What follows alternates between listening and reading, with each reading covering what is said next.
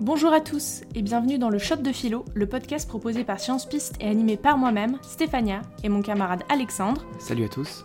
On est là pour vous faire réviser le bac de philo en traitant une des notions de programme en 5 minutes chrono. C'est parti Aujourd'hui, on va aborder le thème de la justice et du droit. La loi peut-elle être injuste? Alors que l'on cite souvent le système électoral de la Grèce antique comme un exemple de la démocratie, il ne faut pas oublier que seule une petite partie de la population y avait accès. Les femmes, les esclaves ou encore les métèques y étaient complètement exclus. En fait, le droit et la justice sont deux concepts différents. Le droit, c'est un ensemble de règles, de lois qui régissent une société à un instant T, et d'autre part, la justice, dans son sens philosophique, c'est quelque chose de beaucoup plus subjectif. Il s'agit d'un idéal, d'une vision des choses auxquelles on désirerait tendre en tant que société. Et pour le bac, c'est vraiment l'attention centrale qu'il faudra explorer, qui est le lien entre le droit et la justice. On peut ainsi se demander, la loi énonce-t-elle ce qui est juste? Le droit existe-t-il indépendamment de la justice? Pour commencer, certains philosophes considèrent que le droit, c'est l'application de la justice et donc d'un idéal supérieur qu'on ne peut modifier. C'est le droit naturel. Attention, ce terme peut être piégeux puisque naturel signifie à la fois un milieu naturel et la nature humaine. Platon, par exemple, prend sa référence de justice dans le milieu naturel. Il applique au droit ce que l'on trouve dans la nature. Par exemple, il trouve juste la loi du plus fort, la loi de la jungle, puisqu'elle existe dans la nature. D'autre part, le droit naturel des philosophes des Lumières, comme Locke ou Rousseau entre autres, se base sur la nature humaine.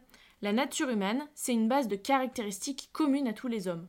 La dignité, la liberté ou l'égalité en font partie. C'est notamment sur ce principe que s'est fondée la Déclaration des droits de l'homme et du citoyen de 1789. Dans les deux cas, le droit est l'application pratique de processus naturels. Ok, mais on voit bien que c'est difficile de se mettre d'accord sur le droit naturel à prendre en compte pour fonder la justice. Les différentes références euh, sont contradictoires. Faut-il euh, préférer la loi du plus fort de Platon ou le respect de la dignité humaine des Lumières? Mais du coup, dans ce cas, on ne pourrait pas essayer de se passer du droit naturel et essayer de fonder la justice autrement. En effet, certains philosophes nous encouragent donc à renoncer au droit naturel. Ils proposent de fonder la justice sur les lois érigées par l'homme, et juste ce qui est conforme au droit c'est le positivisme juridique. Hobbes, qui est vraiment l'auteur à retenir pour cette notion, a vraiment été un pionnier de cette théorie. Il a notamment avancé que c'est la loi qui définit ce qui est juste. La logique s'inverse ici par rapport au droit naturel. Il entend qu'il n'y a donc pas de justice hors de la loi et par conséquent que la loi ne peut jamais être injuste. Mais cette position aussi est problématique. On voit bien qu'obéir aux règles juste parce que ce sont les règles, c'est pas tenable. Durant le régime de Vichy, par exemple, euh, il était illégal de résister, mais ça ne veut pas dire que les résistants ont fait quelque chose d'injuste, euh, bien au contraire. Il suffit donc pas qu'une loi existe pour qu'elle soit acceptée et respectée par la population. Tout à fait. C'est ce qu'avance Léo Strauss. Il pense que la loi doit aussi être approuvée par les personnes qui y sont soumises. Ces personnes doivent être convaincues que suivre une loi vaut le coup, et qu'elle soit en accord avec leurs valeurs morales. La loi est donc toujours en mouvement, en fonction de ce qui est accepté ou non par la population. Ici, on peut faire le lien avec la notion de l'État, dont le rôle est d'instaurer cette justice. On peut ainsi se demander dans quelle mesure l'État peut user de la force afin de faire appliquer la justice.